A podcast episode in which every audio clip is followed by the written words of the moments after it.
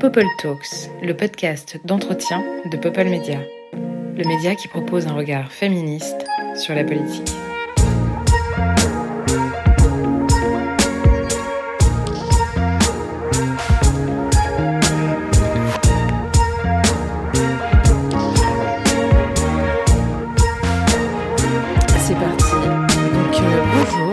Introduction intéressante, disons-le, parce qu'on va le garder ça quand même un peu. Ah, je suis pas certaine, euh, Léa. Vraiment, je pense qu'il n'y a aucun intérêt pour les gens qui nous écoutent. Ouais, tu De penses que les, ça gens voudront plus soutenir Popol après ça? Euh, si, je pense que les gens vont vouloir soutenir Popol. C'est juste qu'on va se dire, mais qu'est-ce qu'elles font dans leur studio là? Qu'est-ce qu'ils racontent les filles?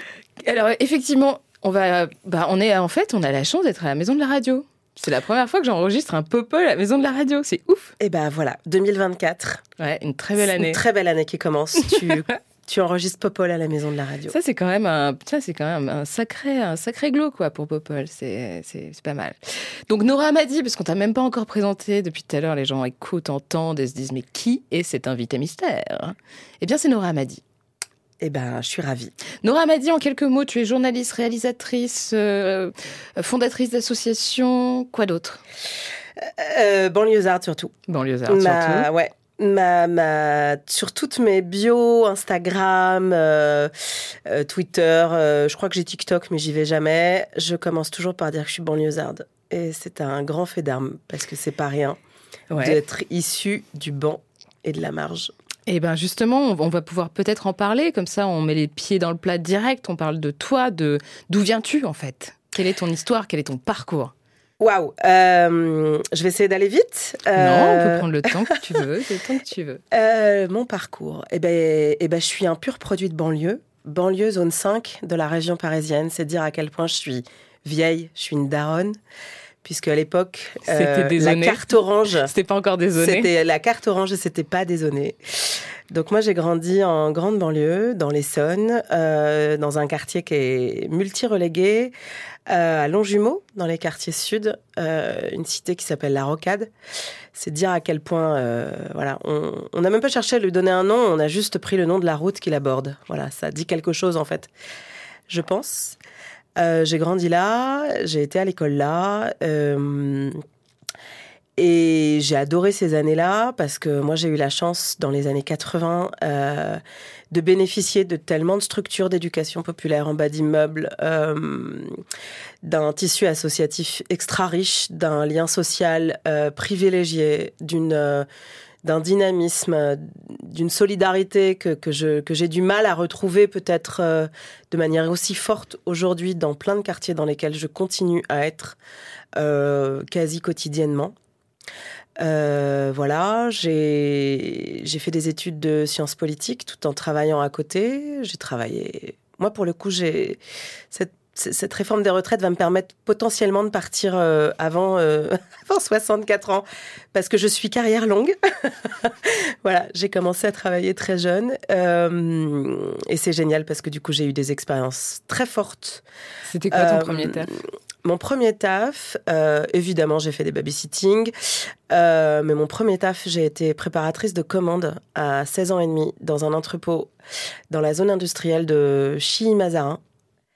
Et j'étais avec des gens qui n'avaient pas euh, d'autres possibilités que, que de faire ça en intérim. Je faisais ça en intérim Mhm. alors que j'étais mineure, donc il avait fallu biaiser un peu pour pouvoir le faire. Et j'étais avec des gens qui m'ont poussé et qui m'ont dit euh, Nous, on n'a pas le choix. Toi, donne-toi la possibilité du choix, et ça, c'est un privilège. Je me souviendrai toute ma vie de cette première expérience, parce que la sonnerie, en fait, pour prendre le taf, c'était à 8 heures. On avait une sonnerie à 9h45 pour la pause. Tu avais le droit donc d'aller aux toilettes. À 10h, ça reprenait jusqu'à midi.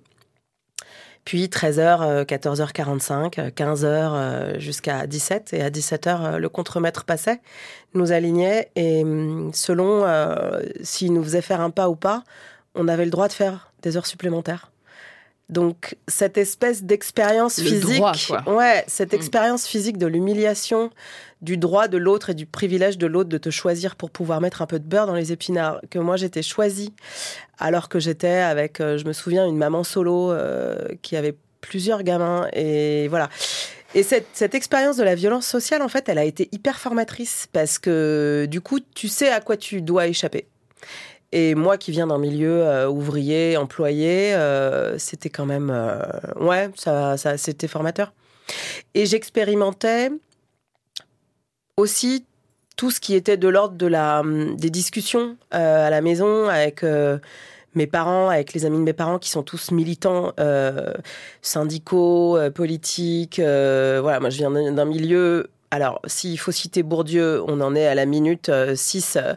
Moi, j'ai, pour le coup, euh, un capital culturel assez important, puisque je viens d'une famille de militants, euh, associatifs, politiques, syndicalistes. Dans d'autres générations, c'était la guerre d'Algérie, militants de la libération, etc. Donc, la socialisation politique, elle s'est faite très tôt. Et donc, ces questions, elles ont toujours été centrales. Euh, dans les amis de la famille, il y a beaucoup d'établis, par exemple. Donc, euh, ces questions, elles ont toujours été au centre. euh, donc, comme quoi l'arbre, enfin, la, la pomme tombe jamais très loin de l'arbre. Et euh, voilà, donc j'ai fait des études de sciences politiques, j'ai été prof, euh, et, euh, et au hasard d'une expérience au journal Le Parisien où j'étais assistante de rédaction, j'ai eu la chance en fait souvent de croiser des gens qui ont potentiellement plus cru en moi que moi-même. Et je me souviendrai toute ma vie du chef du service éco qui me disait mais qu'est-ce que tu nous emmerdes là, vouloir là, là, prof, mais non mais mais viens, enfin ce métier il est fait pour toi. Tu poses des questions 100 fois moins connes en fait que certains des gens que j'ai dans mon service. Et c'est la première fois vraiment que je me dis bah après tout pourquoi pas, j'ai 25 ans, euh, j'avais jamais pensé au journalisme parce que parce que hum, Là, pour le coup, cette identité banlieusarde multi-reléguée fait que c'était des métiers qui étaient hyper loin. J'en connaissais pas et, et j'avais pas la possibilité ni de faire d'école. Et puis à l'époque, il y avait, je me souviens avoir hum, évo- évo- évoqué Sciences Po, mais il n'y avait pas de convention ZEP. Je vous parle de ça bien avant. C'est, c'est- ça semble, c'était il y a une éternité, mais c'était ça. Et donc, du coup, il n'y avait pas cette possibilité, moi, pour mes parents, de financer ça. Moi, je pouvais pas financer ça. Je travaillais à temps plein à côté de mes études. Pendant toutes mes études, j'étais à 35-40 heures par semaine à côté. Donc, il n'y avait pas de possibilité de, prétendre même à Sciences Po ou quelque chose comme ça. C'était pas possible. Voilà. Et donc, j'arrive par accident dans ce milieu. Et en fait, tout, a été un hold-up. Tout a été euh, des opportunités, des accidents. Et puis, des, un moment où j'ai fait, bon, en fait, vas-y, on y va et on essaye pas d'école de journalisme. Euh, et du coup, euh, bonne petite galère quand même. Euh, faut vraiment avoir la rage et faut y aller. Surtout avec, à cette époque, des gens qui me disaient que j'avais globalement pas grand-chose à faire là. On était avant Zia Bouna, on était euh, avant euh, ces moments où euh, la question de la diversité dans les médias se posait. Donc, on voyait pas cette la nécessité d'ouvrir cette endogamie, notamment sociale, c'était pas un sujet. Et en fait, ça l'est devenu au fur et à mesure. Et du coup, euh, voilà, du haut de mes bientôt 20 ans de carte de presse, désormais, je me dis que il- même s'il y a encore du taf, il y a quand même des choses qui ont bougé. Voilà. Donc là, maintenant, à l'heure euh, où je vous parle, bah, on est dans un studio de la Maison de la Radio où je viens de sortir de mon émission euh, hebdomadaire sur France Culture le samedi Sous les radars. le samedi à midi, où j'ai la chance, pendant une demi-heure, de produire euh, quelque chose euh, qui me permet aussi de donner la parole à tous ces, gens euh, potentiellement à la marge des sphères de pouvoir et ceux que j'appelle ceux qui sont dans les périphéries de la parole. Voilà. Tous ces gens invisibilisés et à qui il faut entendre, enfin, à qui il faut tendre le micro et, qu'il va falloir entendre. Parce que voilà, on a beaucoup de révoltes, des gilets jaunes au bonnet rouge à, bah, les, à par exemple les agriculteurs, euh, au quartier populaire. euh, voilà. Donc ces gens-là, il faut, les entendre. C'est pas, pas qu'ils ne parlent pas, c'est qu'en fait on vit une crise de l'écoute et c'est à mon micro niveau ce que j'essaie de faire. Qui que ce soit qui regarderait un peu la, grille de programmation de ton émission Sous les radars comprendra très, vite, assez rapidement, que tu es euh, une journaliste plutôt euh, portée par des sujets, euh, disons, engagés. Euh, là, par exemple, aujourd'hui, l'émission que tu as faite, c'était sur la question de l'effectivité des droits. Euh, Est-ce que tu peux nous en parler en un mot, peut-être pour donner envie aussi à celles et ceux qui nous écoutent d'aller l'écouter, peut-être? En fait, l'idée de cette émission, c'était d'aller explorer des espaces qui sont des espaces politiques. En fait, tout est politique. Je ne parle pas de la politique partisane, mais du politique, du, de tout ce qui fait politique.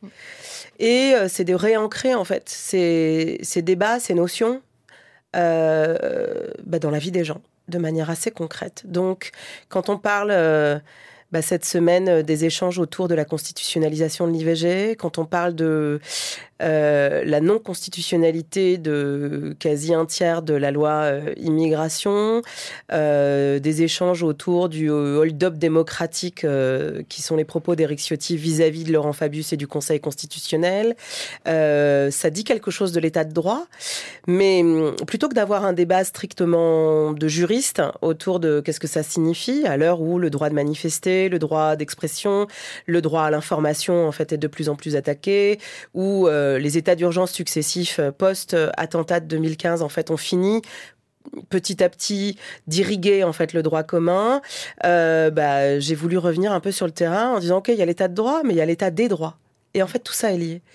Et il faut quand même se rendre compte qu'on est un pays où on a des droits, on a des droits institués, mais c'est pas pour autant en fait qu'il n'y a pas de non-recours. On estime que le non-recours c'est aujourd'hui près de 30 et surtout, en fait, euh, pour les personnes les plus précaires, les plus fragiles, l'effectivité de ces droits, en fait, euh, bah, c'est pas si simple parce que la dématérialisation est passée par là, euh, l'État et les services publics s'éloignent, et, en fait c'est ce qui crée aussi la colère, ce sentiment d'être écrasé, de démarche, d'être écrasé par des administrations qui sont et lointaines et pas du tout bienveillantes, voire qui peuvent criminaliser les pauvres et les plus précaires. Donc l'idée, c'est d'entendre en fait que voilà, il y a les grands débats et il y a les petites réalités. Bah, l'idée, c'est d'inverser. Voilà, il n'y a pas de, a pas de petites réalités et de grands débats. Il y a y a des réalités qui s'interpénètrent et qui racontent en miroir la crise démocratique dans laquelle on, est tous euh, aujourd'hui euh, enferrés, je dirais. Et, c'est une responsabilité collective que de, que de se bagarrer, euh, voilà, pour faire en sorte que cette effectivité soit réelle. Donc, est-ce que ça, c'est engagé? Je sais pas. Moi, j'ai un peu de mal avec ces étiquettes parce qu'en fait, juste de dire on a des droits et il faut les faire appliquer, si c'est ça être engagé, pardon Léa, mais on est quand même vachement dans la merde. Ouais, ça c'est sûr. On est quand même dans la merde. C'est-à-dire que dire à un moment, bah, en fait, si on a au fronton partout des écoles, des mairies, liberté, égalité, fraternité, ce serait bien qu'on soit dans une forme d'égalité réelle, que la fraternité ou la sororité, en fait, euh, soit effective et que les libertés ne soient pas attaquées. Si c'est ça, être engagé, je dis que vraiment, en fait, là, on est dans une impasse. Donc, dans ce cas-là, j'accepte largement le qualificatif d'engagé mais je ne crois pas en fait qu'on en soit là. Ou alors ça veut dire que par rapport à ce qu'était l'engagement dans les années 70-80 et dans lequel moi j'ai grandi, enfin j'ai grenouillé en fait dans, ces états-là, enfin on n'en est pas là quoi. Je, juste je donne la parole à des gens qui disent on voudrait être sur la photo de famille en fait. Voilà, on voudrait créer une société inclusive qui permette de donner une place à chacun. Donc laissez-nous la place et laissez-nous notre place. L'idée, c'est pas de vous grand remplacer. L'idée, c'est que chacun a une place. Des personnes en situation de handicap, des personnes qui sont en, ruralité, des personnes qui sont dans ce qu'on appelle les lieux du banque, qui est la banlieue, euh, des personnes racisées. Enfin, voilà, c'est juste ça. C'est est-ce qu'on peut penser et créer une société inclusive qui donne sa place à chacun? Putain, c'est quand même pas révolutionnaire. Euh. Euh, c'est sûr, mais je pense qu'on est vraiment dans la merde hein, entre nous pour répondre à ta question et réagir un peu à ce que tu disais. Je pense qu'effectivement, on est, on est un peu, euh, on est un peu dans la merde, clairement. Mais bon, il y a quand même des choses positives. On est aussi là pour en parler. Récemment, tu as fait une émission sur les utopies. Ça, c'est aussi un sujet intéressant, tu vois. Bref, je voulais aussi revenir sur, euh, sur ta petite passion Europe, ton petit kink. ah ouais. Mais ça, c'est original. C'est pas original en fait, parce que c'est marrant, parce que du coup, en fait, c'est vrai qu'on me pose souvent la question pourquoi l'Europe? Bah, Pourquoi pas? Ouais, mais surtout là, à la veille des élections européennes, je me dis que c'est un bon moment pour en parler. Ouais, d'autant euh, que, en fait, euh, et ça c'est marrant parce que dans ma trajectoire, alors oui, je parle beaucoup de la banlieue, je parle beaucoup des gens invisibilisés, parce que j'y tiens, parce que c'est les miens et parce que je suis restée en fait dans ces espaces où je vis encore, où je milite encore, euh, voilà. Donc c'est mon quotidien, c'est pas une posture du tout. Je... Mais par ailleurs, j'ai eu l'opportunité de croiser ces questions européennes, la question politique qui était pour moi importante, et l'état suprême en fait du politique, c'est la macro-politique, qui est un espace politique qui est en création, qui est encore en processus, Et, et, ça, en fait, c'est passionnant parce que ça implique. Tu à la fois dans la diplomatie, la macro-éco, euh, c'est 27 scènes nationales, en fait, à appréhender, avec aussi la dimension culturelle. On n'a pas du tout les mêmes cultures politiques. Euh, nous, par exemple, les Français, on a grandi dans le fait majoritaire où on a la gauche, la droite, et puis euh, ça se renverse euh, en général tous les cinq ans. Et de l'autre, en fait, on a euh, des espaces politiques où le compromis, le consensus, en fait, euh, bah, sont de mise, avec parfois des formes d'instabilité, évidemment. On pense à l'Italie, entre autres. Et ça dit quelque chose, en fait, de comment on crée ça. Et, je trouve ça passionnant, à la fois sur euh, la dimension philosophique, comment on fait en termes d'intelligence collective pour créer cet espace commun, et il en a fallu, en fait, du courage au sortir de la Deuxième Guerre mondiale pour se dire avec les Allemands, on s'assoit autour d'une même table et on va commencer à commercer ensemble parce qu'en fait, il faut qu'on aille vers la paix. Ce serait bien qu'on ait euh, le même niveau de conscience politique et des hommes et des femmes d'État qui soient aujourd'hui en capacité de poser ça. Or, on n'est pas du tout là-dedans. On est même dans un repli. J'ai relu pour ceux qui n'ont pas la chance de, de l'avoir lu, et eh ben, écoutez, vous allez le découvrir et c'est un, un, c'est un livre génial. C'est euh, Le monde d'hier de Stéphane Zweig. Et, et, voilà. Et en fait, en miroir, on est dans l'après, enfin, on est dans l'entre-deux-guerres il y a un siècle et, et, vous allez voir à quel point l'histoire bégaye. C'est clair. Et c'est là. Une grande résonance contemporaine. Ouais, exactement, mm. exactement. Donc l'Europe, en fait, j'y suis venue par accident, mais j'ai fini par adorer cet espace parce que ça, ça dit beaucoup. Euh, ça dit beaucoup de nous, ça dit euh, aussi la difficulté à démocratiser un espace politique complexe, ouais. et ça dit la nécessité, en fait, pour moi, à ma place de journaliste, de faire, moi qui suis du coup euh, un produit de l'éducation populaire et qui continue d'en faire, la nécessité de faire de la pédagogie, d'accompagner et de rendre palpable en fait nos institutions, parce qu'en fait c'est une part de nous. Donc en France, quand on dit c'est la faute à l'Europe, c'est pas nous, c'est la faute à l'Europe, et on le voit bien sur les agriculteurs, ben en fait euh, non, on l'a voté tout ça. Ouais, voilà. Ouais, L'Europe, c'est pas juste quelqu'un qui décide comme ça, qui se lève euh, de bon pied, bon oeil. Non, bon, c'est nos ministres, c'est notre Exactement. président de la République, c'est nous en fait. C'est bien commode, hein, c'est ouais. un bon bouc émissaire. Oui, mais ça c'est très français. Mm. Et le problème, c'est qu'en plus, euh, on a, euh, et ça toutes les études, tous les sondages le montrent, on a un vrai sujet. Euh, on n'en parle pas du tout on est les plus mauvais en Europe mmh. sur la couverture de ces questions, les Français. Euh, on a une trentaine de journalistes qui suivent ces questions à Bruxelles, ce qui est que dalle. Et par ailleurs, même les Anglais, en fait, même les Japonais, même les Chinois ont plus de correspondants. Donc cette distance qu'on a créée avec cette institution. Comment tu l'expliques, toi qui a bossé quand même sur ces questions-là? Il n'y a peut-être pas d'explication particulière, mais qu'est-ce qui si. fait qu'il y a autant de distance, d'après toi? Bah Parce que c'est pas notre culture politique. Mmh. Euh, le fonctionnement européen est un fonctionnement de compromis. C'est-à-dire que, par exemple, un texte, euh, il doit être adopté dans la même mouture entre la Commission européenne, qui est l'équivalent du gouvernement européen, euh, les États, qui sont en fait un peu comme une, forme, si je dois schématiser, une présidence de la République. Enfin, voilà, c'est. Ce sont les États qui sont représentés, donc les 27, et le Parlement européen, qui est l'émanation directe du vote. Ils doivent décider du même texte. Ça veut dire passer par du compromis. Alors certains vous diraient c'est du consensus mou. Oui, peut-être, mais en fait à un moment, euh, bah, ça nous a quand même permis d'avancer. On a eu euh, la PAC, euh, on a quand même pendant la le Covid la charte des droits fondamentaux. Pendant le Covid, en fait, on a vu à quel point ça avait été important, y compris on a levé des, des, des, des fonds collectivement pour pouvoir gérer cette dette-là. C'était historique. Ouais. Voilà. Mmh. Et en fait, pourquoi? Bah Parce qu'en fait, on a du mal avec euh, cette idée de compromis de consensus, parce que objectivement, dans les écoles, quelles qu'elles soient, université ou école de journalisme, l'Europe, on n'en parle pas. Mmh. Parce qu'on trouve ça trop loin, trop compliqué, et parce que objectivement, il y a une partie aussi des confrères qui trouvent ça chiant, donc on n'en parle pas. Et je pense que moi, ça fait 15 ans maintenant que je travaille sur ces questions. Ça fait 15 ans qu'on dit qu'on n'en parle pas assez. Ça fait 15 ans que euh, tous les ans, on a des études qui démontrent que les gens veulent en savoir plus et demandent une forme de pédagogie parce que c'est vrai que c'est complexe. Mais le PLFSS, c'est aussi complexe. Ça, le, la loi de programmation de la sécurité sociale, il n'y a pas plus complexe. Bizarrement, on est capable d'aller chercher le moindre petit amendement qui va avoir une... Bah, des conséquences concrètes en fait sur la vie des Français. Pourquoi on n'est pas capable de le faire au niveau européen? Et en fait, il y a des journalistes qui sont capables de le faire. C'est juste que globalement, bah, comme en audience, on se dit bah ça marche pas. Bah, ça marche pas parce qu'en fait on sait pas le faire, parce qu'on le fait de manière chiante. Mmh, mmh. mais il y, a, des choses à faire. Et moi, je me souviens très bien de l'époque de la crise grecque ou de la crise des dettes souveraines ou de la crise de l'accueil des réfugiés en 2015. Là, comme on avait quelque chose d'extrêmement clair, de politiquement extrêmement euh, facile à décrire, il y a eu, enfin, les gens se sont pris de passion, y compris en 2005. Moi, je me souviens très bien du traité constitutionnel européen. Les débats étaient enlevés. Enfin, les gens avaient envie de comprendre. Il faut arrêter de les prendre pour des. Il y a eu un référendum, donc c'était fondamental. Ouais. Donc, euh, donc il y a une vraie question démocratique et la place des médias dans cette question démocratique sur le traitement des affaires européennes, il est central. Et, là-dessus, en France, on n'est vraiment pas à la hauteur. Ouais, c'est clair. Mais en plus, euh, là, on est dans une période, donc, euh, on va le rappeler, hein, les, élections européennes auront lieu, auront lieu en juin. Le 9 juin, le tous aux urnes. Voilà, précisément. Et force est de constater que pour le moment, dans les sondages, sont donnés pour, disons, parti principal qui pourrait obtenir le plus, le plus gros nombre de sièges. 30%. Le parti de Marine Le Pen avec Jordan Bardella qui est tête de liste.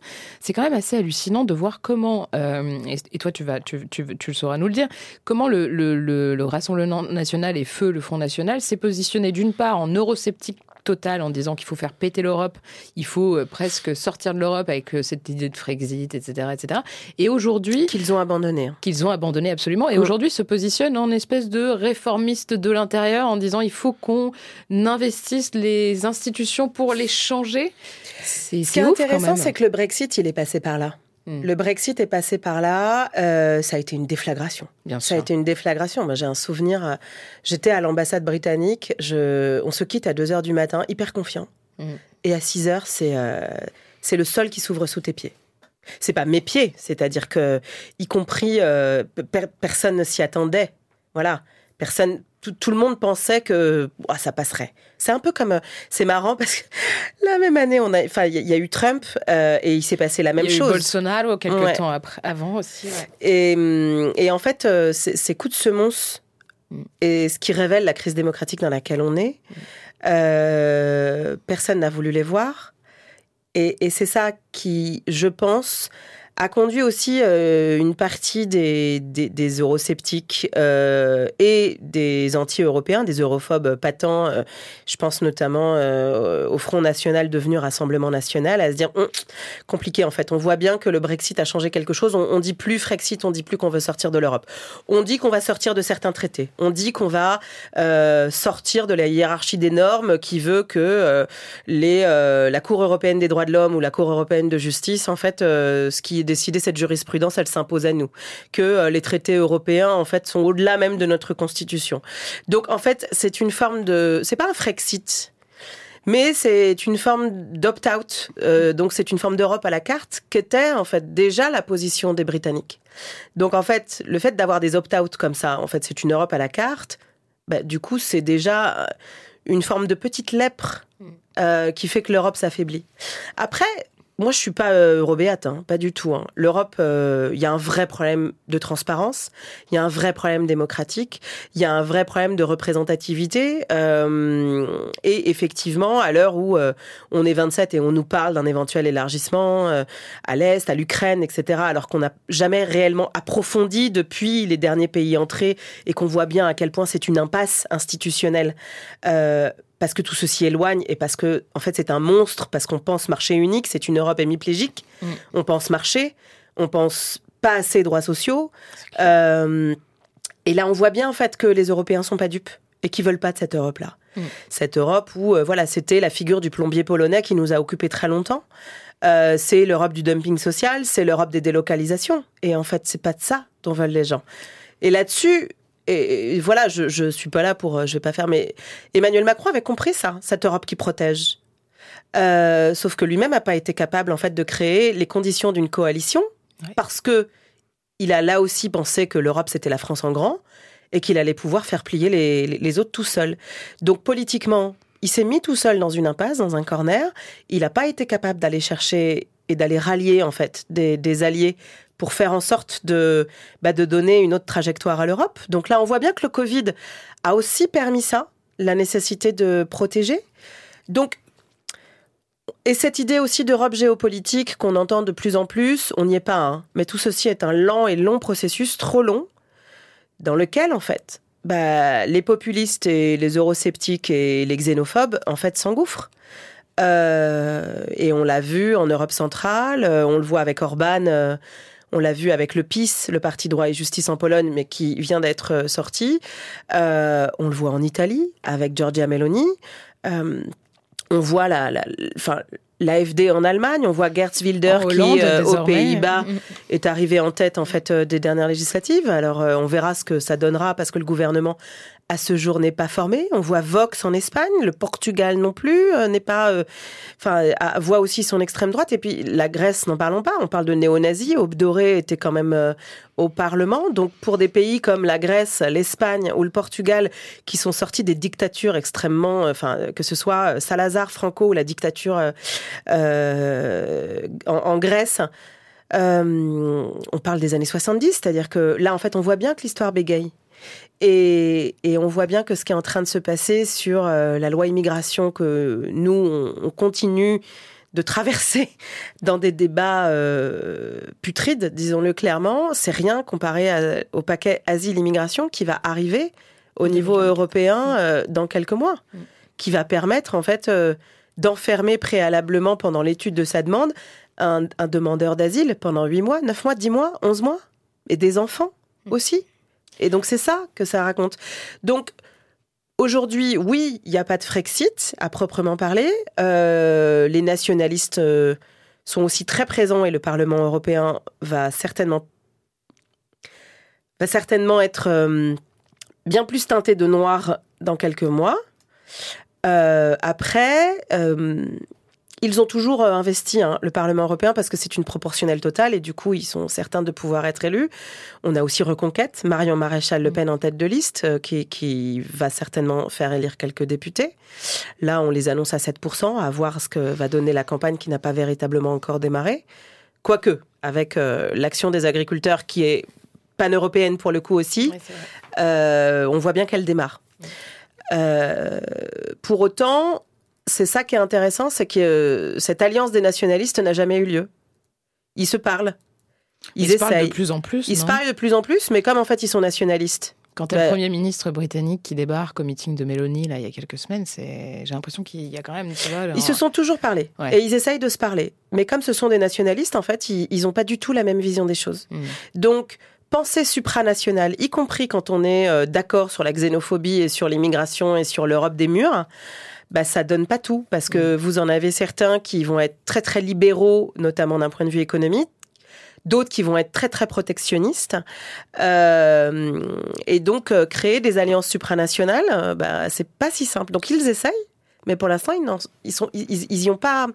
Pour l'instant, ils y sont pas encore arrivés. donc, on espère qu'ils n'y arriveront jamais. Enfin, moi, en tout cas, je préférerais ce cas de figure. Mm. C'est intéressant ce que tu dis et ça me, ça me questionne sur euh, la société civile européenne. Euh, Existe-t-elle? Est-ce qu'on peut dire qu'il y a une société civile au niveau européen? Parce que tu parlais du fait bah, qu'il y a des cultures politiques qui sont différentes, donc j'imagine qu'il y a aussi des cultures militantes et associatives qui sont différentes. Euh, est-ce qu'on peut imaginer l'émergence d'une alternative qui serait structurée autour euh, des questions bah, de droits humains, de la promotion aussi de l'antiracisme, de l'antivalidisme, etc., à travers justement cette Union européenne qui pourrait être, tu vois, un, complément. Bah, comment dire, venir penser les défauts de, de cette institution Franchement, j'y crois moyen, parce qu'il y a des sociétés civiles. Et hum, mais les sociétés civiles se parlent. Elles se parlent de plus en plus. Typiquement, euh, faut voir que le mouvement associatif euh, au sens large en France, il a des liens avec euh, les autres espaces francophones. Que de plus en plus, euh, ça se parle, y compris au sein de la société civile organisée. les syndicats, les grosses ONG qui font du plaidoyer, elles se parlent toutes. Donc, il y a des connexions. Pour autant, c'est quoi une société civile? C'est les citoyens, c'est toi et moi? Aujourd'hui, disons-le clairement, pour se sentir européen, il faut avoir passé la frontière, il faut avoir expérimenté l'Europe. C'est souvent les gens qui ont eu l'opportunité et le privilège de faire Erasmus qui ont pu s'expatrier. Personne se sent européen. Enfin, tu vas pas me faire aimer un drapeau, quoi. Enfin, tu vois, euh, c'est bien gentil l'hymne à la joie, mais ça fait pas rêver. Enfin, c'est pas ça en fait. Hiring for your small business? If you're not looking for professionals on LinkedIn, you're looking in the wrong place. That's like looking for your car keys in a fish tank.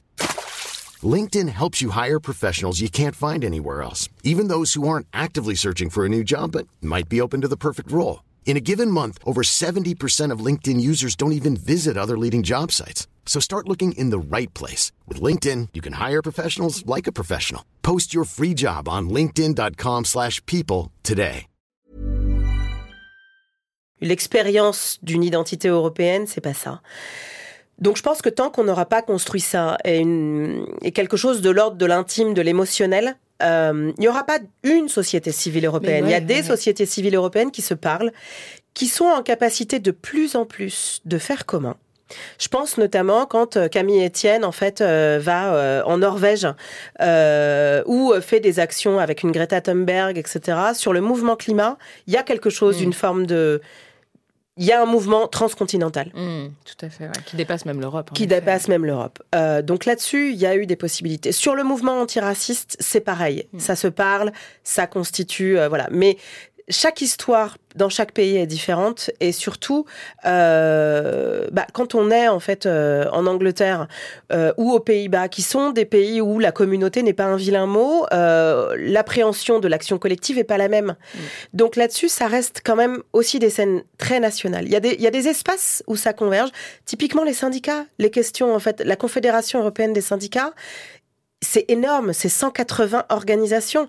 On se disait que nous, on avait du mal avec 8 organisations sur la réforme des retraites. Bon, bah, en fait, il y a une organisation pan-européenne des syndicats qui, globalement, est alignée sur la question des droits sociaux, etc. Mais il y a des choses sur lesquelles ils sont pas d'accord.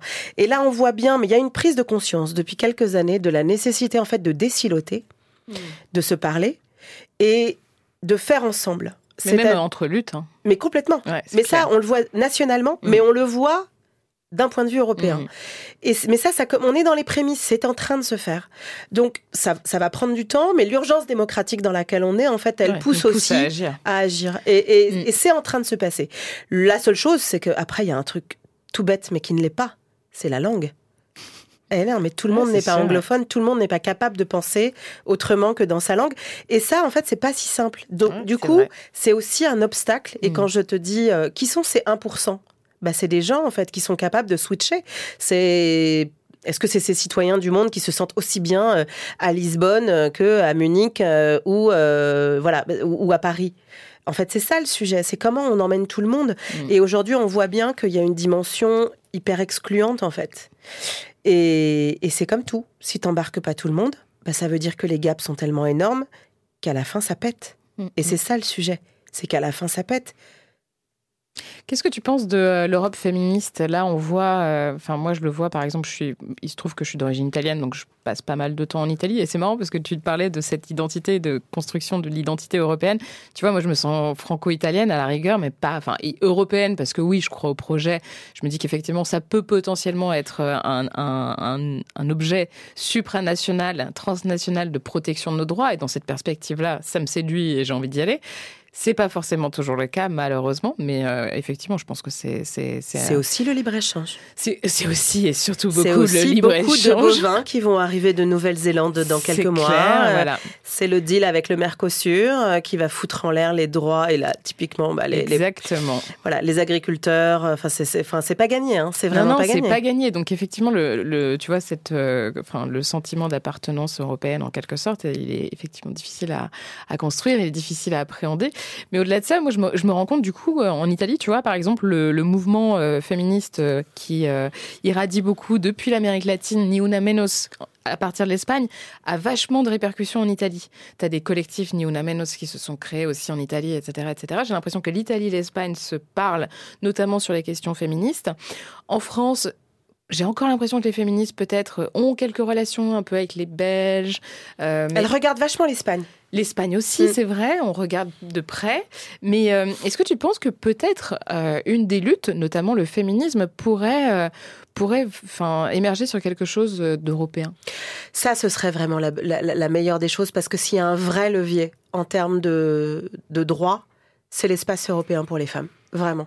Et qui est fondamentalement menacé en plus. Qui est fondamentalement euh, menacé. Alors, euh, on parle en ce moment d'une constitutionnalisation de l'IVG mm. euh, en France, mais il y a aussi un débat au niveau européen pour mettre l'IVG dans la charte des droits fondamentaux. Macron l'avait promis lorsque la France présidait l'Union européenne. Hélas, mais, il ne s'est rien passé. Ben oui, oui, oui. Alors après, ça s'est pas fait, mais c'est pas ça parce que c'est à l'unanimité. Mm. Et autant vous dire que hongrois, polonais, Chypre.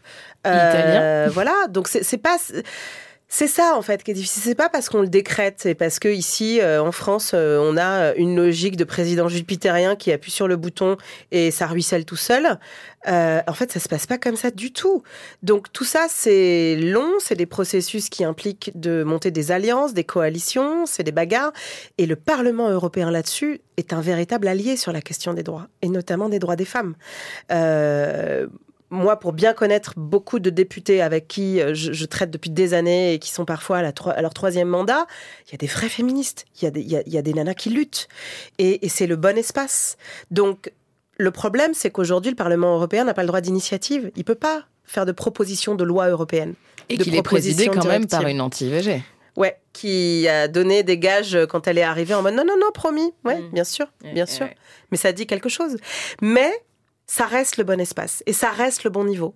Parce qu'aujourd'hui, on voit bien, euh, quand euh, l'interdiction quasi en fait de l'avortement euh, s'est mise en place en Pologne, qu'est-ce qui s'est passé? C'est les mouvements féministes en fait voisins qui ont permis en fait à des femmes d'avorter. ça s'est fait par des courriers, par des missives. on les a exfiltrés parce que Schengen permet en fait de passer des frontières. voilà, et c'est ça aussi que ça permet. Voilà, ça permet ça. Donc oui, c'est le bon niveau. Oui, faut se parler plus. Euh, faut faire fi aussi euh, de différences, mais il y a des histoires particulières euh, qui sont pas que des histoires nationales et qu'il faut savoir entendre. Euh, typiquement, bah, l'Europe centrale et orientale, c'est pas l'Europe de l'Ouest. L'Europe du Sud méditerranéenne, c'est pas l'Europe du Nord. Voilà. Oui, c'est clair.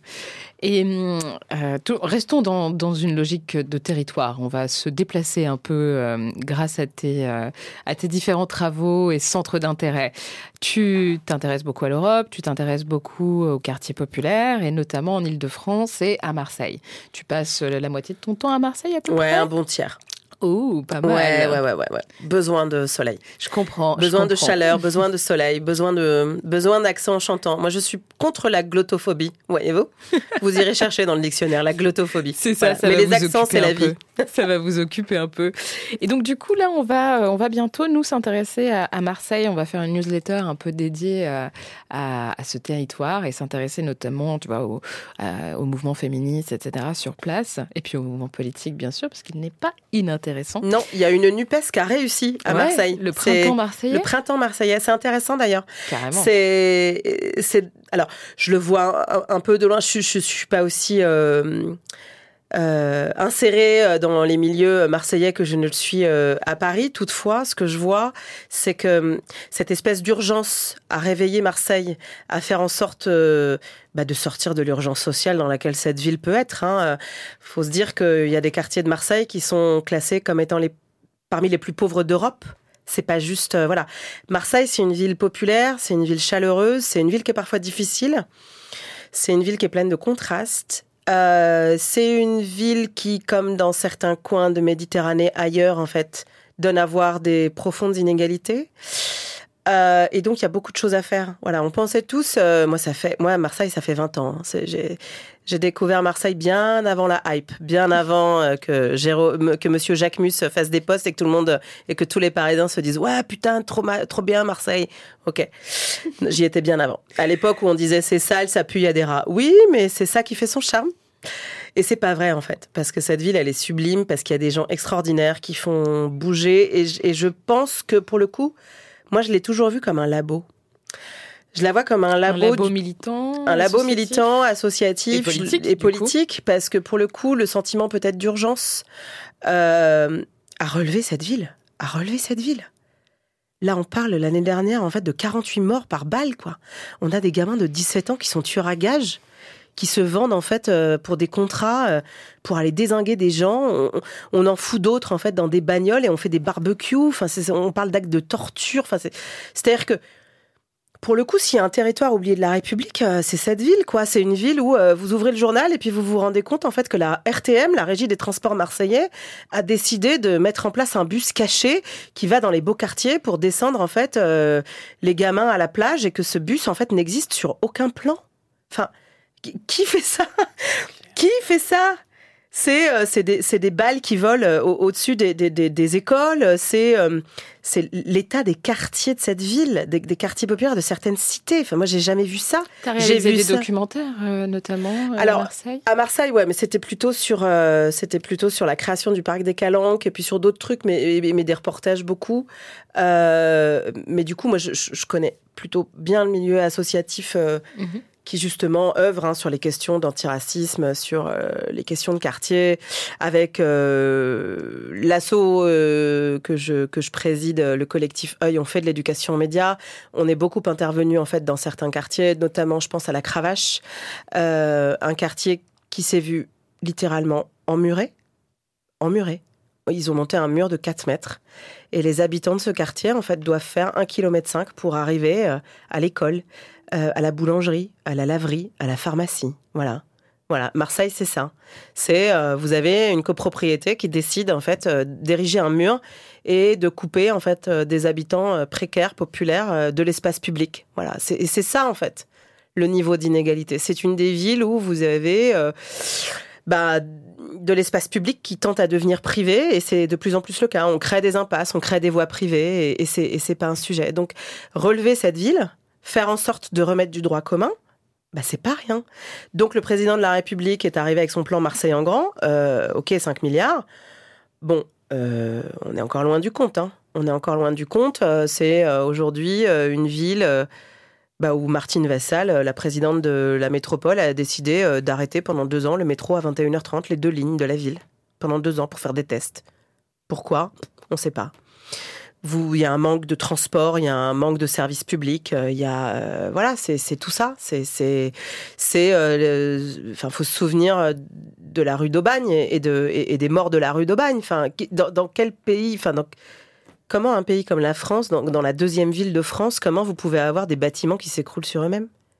C'est quand même, enfin c'est quand même hallucinant.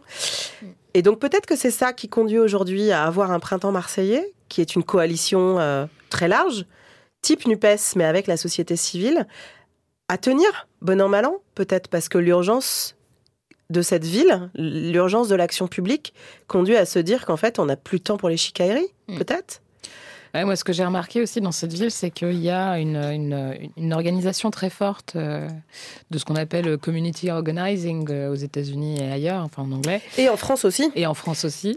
L'organisation de communauté, je traduirais comme ça. Ouais, je dirais euh, l'organisation de leadership communautaire. Un truc de leadership plus... ouais, ouais, de créer des leaders.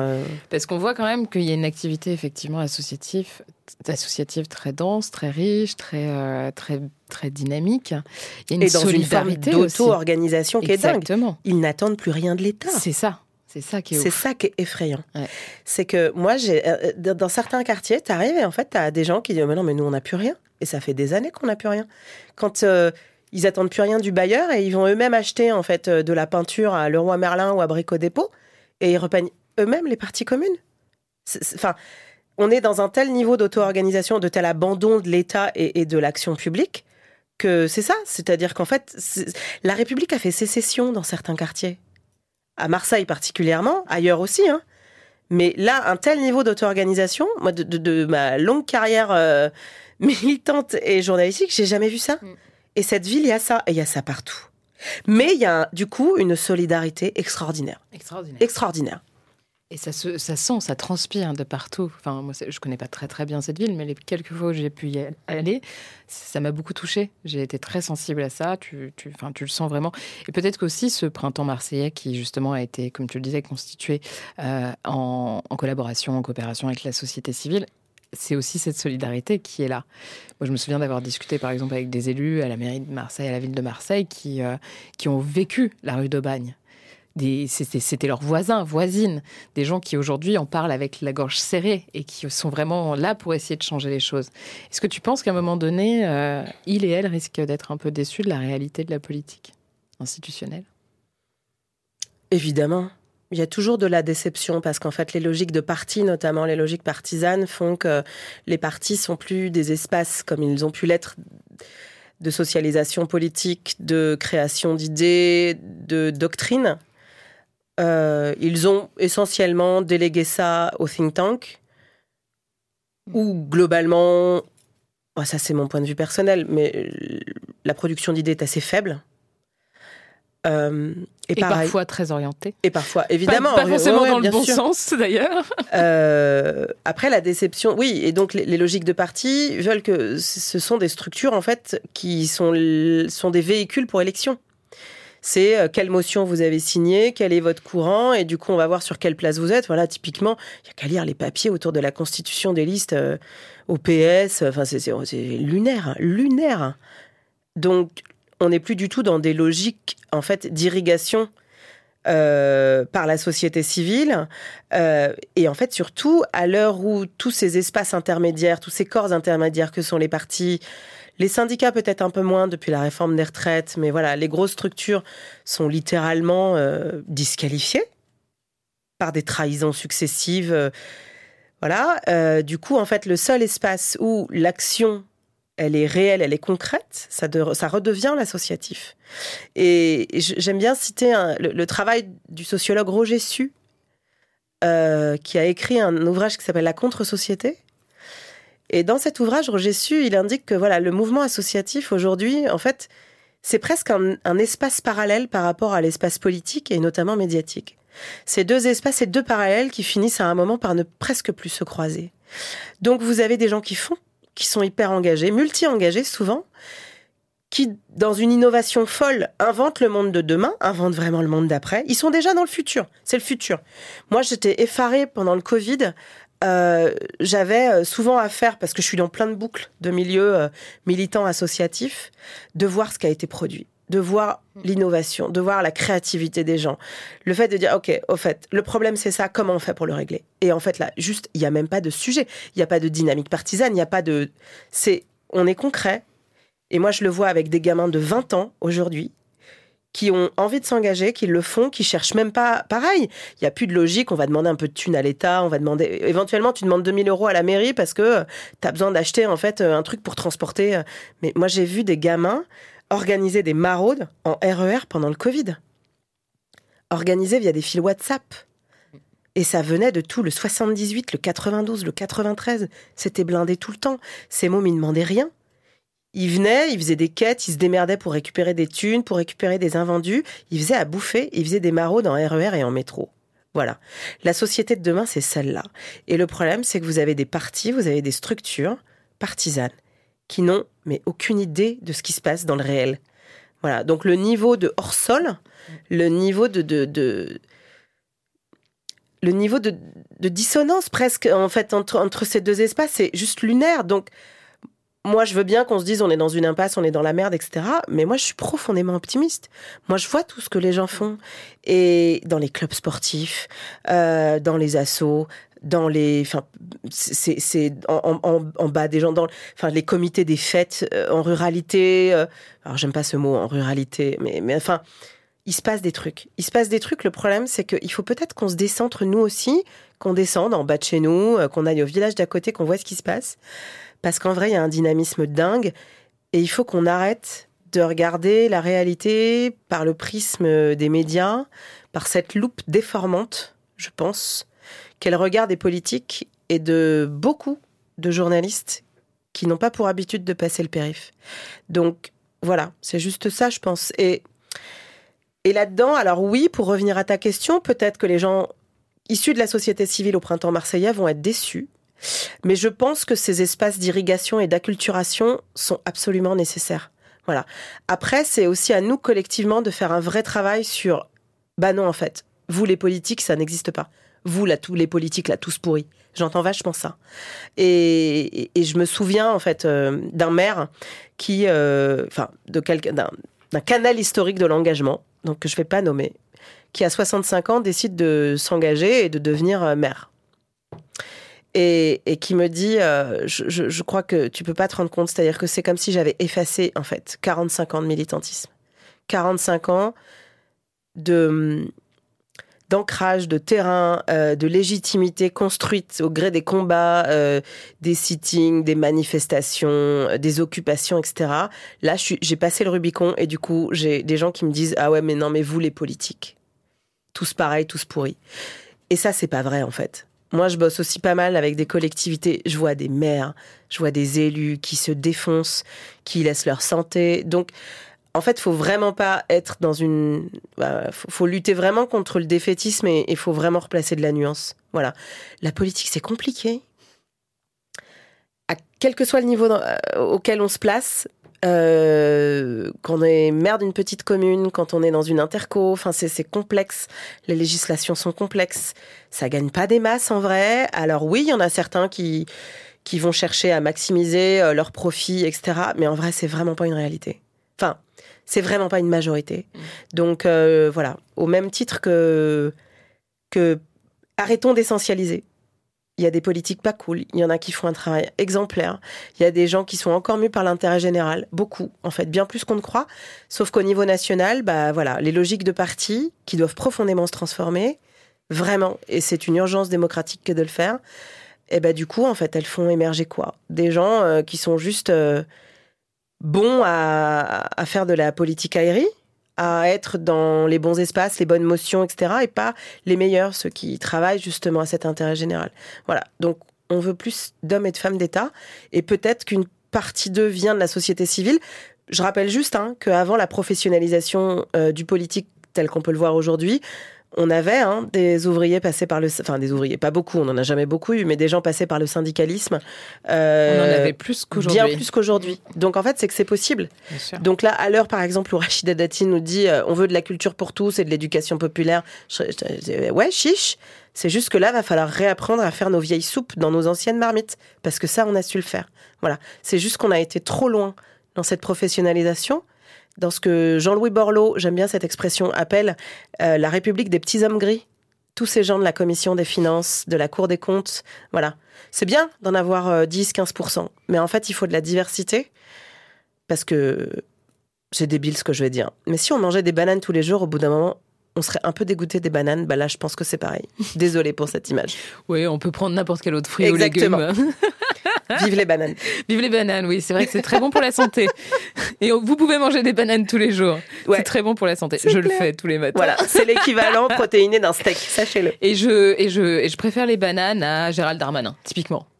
Perso. Tu le connais pas bien. Je suis sûre que si tu faisais un peu connaissance. Non, non, c'est vrai que je fais pas d'effort. Je fais vraiment pas d'effort, c'est vrai.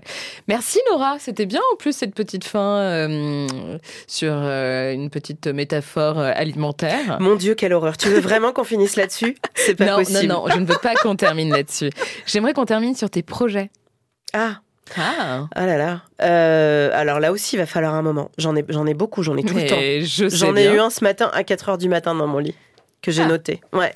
Non, non, je, je fais partie de ces gens qui ont des idées sous la douche, euh, aux toilettes, dans les transports, pendant une insomnie. Et là, j'ai envie de faire, euh, voilà. Donc, il n'y a pas assez de jours ni d'heures euh, dans mes journées. j'ai un peu de mal à dire non, donc parfois, en fait, je m'en veux beaucoup. Et, je, et à la fin, je, je, suis très, très fatiguée. Je me mets à pleurer en disant non, mais vraiment, faut que j'arrête, je suis fatiguée. Comme beaucoup de gens, je crois. Voilà. Euh, plein de projets. Quelques, quelques projets de doc que je suis en train d'écrire, un projet de livre. Nice T'as le droit de je spoiler un peu euh, J'ai le droit de spoiler Ouais, bah c'est une histoire de banlieue. Surprenant. Surprenant. On va voilà revenir aux sources. Euh, ouais, euh, plein. Plein. Toujours plein. Envie de envie d'aller plus sur des voilà. J'ai des envies de, de, de de créer des festivals, euh, j'ai des envies de, de, nouvelles associations, j'ai des envies de plein de trucs. Le problème, c'est que j'ai trop d'envie par rapport à, au nombre d'heures qu'il y a dans, dans, ma journée. Et des fois, du coup, je me dis, j'aimerais bien rien foutre. J'aimerais bien rester chez moi, euh, pas assez souvent. C'est marrant parce que je, j'ai un abonnement, tu sais, t'as Netflix, t'as machin, et je crois qu'en fait, je n'ai pas ouvert, je n'ai pas regardé un film depuis euh, des mois J'aimerais bien euh, squatter chez moi, tu vois, rien faire et binge-watcher une série, genre The Crown, je l'ai toujours pas vue la dernière saison, tu vois. Euh, mais bon, non, mais c'est pas grave parce que par ailleurs, euh, bah, je vais beaucoup, beaucoup, beaucoup au théâtre. Et ça, je suis quand même assez fan. Et ça, ça fait. Une pièce à nous recommander en particulier Ah. Un truc que tu aurais vu récemment qui t'a Ah, plu Alors, Milo Rao, Antigone in the Amazon. Euh, C'était absolument extraordinaire, qui a été présenté au Festival d'Avignon, auquel j'étais pas, mais que j'ai eu la chance de voir à la Villette. Je pleure pas souvent au théâtre, mais là, en fait, Milo Rao, qui est un dramaturge et metteur en scène suisse, a mis en scène euh, Antigone, Antigone en fait, qui veut enterrer son frère et, et- et malheureusement, euh, enfin malheureusement, le roi lui interdit. Et donc ce rapport à la terre, cette terre dans laquelle il ne peut pas être enterré, il fait un lien direct avec les paysans sans terre du Brésil. Et il va faire, il, va monter Antigone avec des paysans sans terre au Brésil. Et au plateau, il fait dialoguer en fait ces paysans qu'on a dans un dispositif où en fait ils sont avec nous puisqu'ils ont été filmés. Et, et il rejoue tout en fait euh, voilà. Et c'est extraordinaire. C'est d'une puissance folle. Et évidemment et parce que ça joue à Malakoff en mars ou avril prochain Rebecca Chaillot euh, carte noire de mes désirs euh, qui a été très très mal reçue par certains téléspectateurs à Avignon euh, où elle interroge dans une performance extraordinaire et c'est que des femmes noires au plateau. Euh, voilà, toutes les représentations qu'on a en fait du corps noir, des femmes noires, euh, dans un dispositif où en fait, bah, elle nous, elle, fait quelque chose de ségrégué dès le début. Si on est femme noire, on est dans un autre espace que le reste du public, donc c'est assez intéressant. Et c'est, ouais, c'est, de belles émotions et c'est très dérangeant et c'est surtout ça vous percute parce que ça vous décentre. Donc courez-y, façon de courir voir tout ce que fait Rebecca Chaillot. Et évidemment Mohamed El Khatib, le seul, l'unique Mohamed El Khatib qui a fait une expo qui s'appelle R12, qui a été euh, proposée au Mucem il y a encore pas longtemps et qui va arriver sur Paris parce que tout le monde se l'arrache. Donc je ne sais pas si ce sera à Beaubourg, à la, Porte Dorée, enfin voilà, il- mais il va arriver. Et Mohamed El Khatib euh, eh ben, met en scène ces Renault 12 qui nous ont servi pour euh, ceux qui, comme moi, viennent du Maghreb à partir en vacances. Et il interroge cette histoire collective Génial. et remet en scène ces Renault 12, ces Renault cathédrales, comme il les appelle. Et c'est tellement beau. C'est tellement sensible. Voilà. Donc il y a plein de trucs. Donc là-dedans, tu vois, je suis là, genre, j'aimerais bien rester chez moi, mais en fait, il y a tellement de belles choses. Il y a tellement des gens qui ont des choses magnifiques à raconter qu'en fait, j'ai pas assez de temps pour pouvoir tout voir. Et voilà. Mais hum, Super. donc sortez de chez vous. Et il se passe tellement de trucs dans les théâtres, dans les musées. Voilà, il y a plein de rencontres. Et c'est top. Merci beaucoup, Nora Amadi. Merci Léa. Merci à toi de faire À tout ce que tu fais. Continue. Merci. Ma- à Marseille, ailleurs, on soutient Popol parce qu'on a besoin de ça. Des espaces qui font se croiser. euh, voilà, tout- toutes ces paroles, toutes ces voix militantes, féministes, antiracistes, etc. Voilà. Donc merci pour tout ce que tu fais. And uh, keep the faith et longue vie. Merci beaucoup. Merci Nora. Merci à toutes celles et ceux qui nous écoutent. Merci à celles et ceux qui nous soutiennent, qui nous soutiendront, tout ça, tout ça. Et soutenez, soutenez. Et soutenez, soutenez, puisqu'effectivement, vous savez que c'est pas forcément toujours évident. À bientôt pour un nouvel épisode de Popple Talk.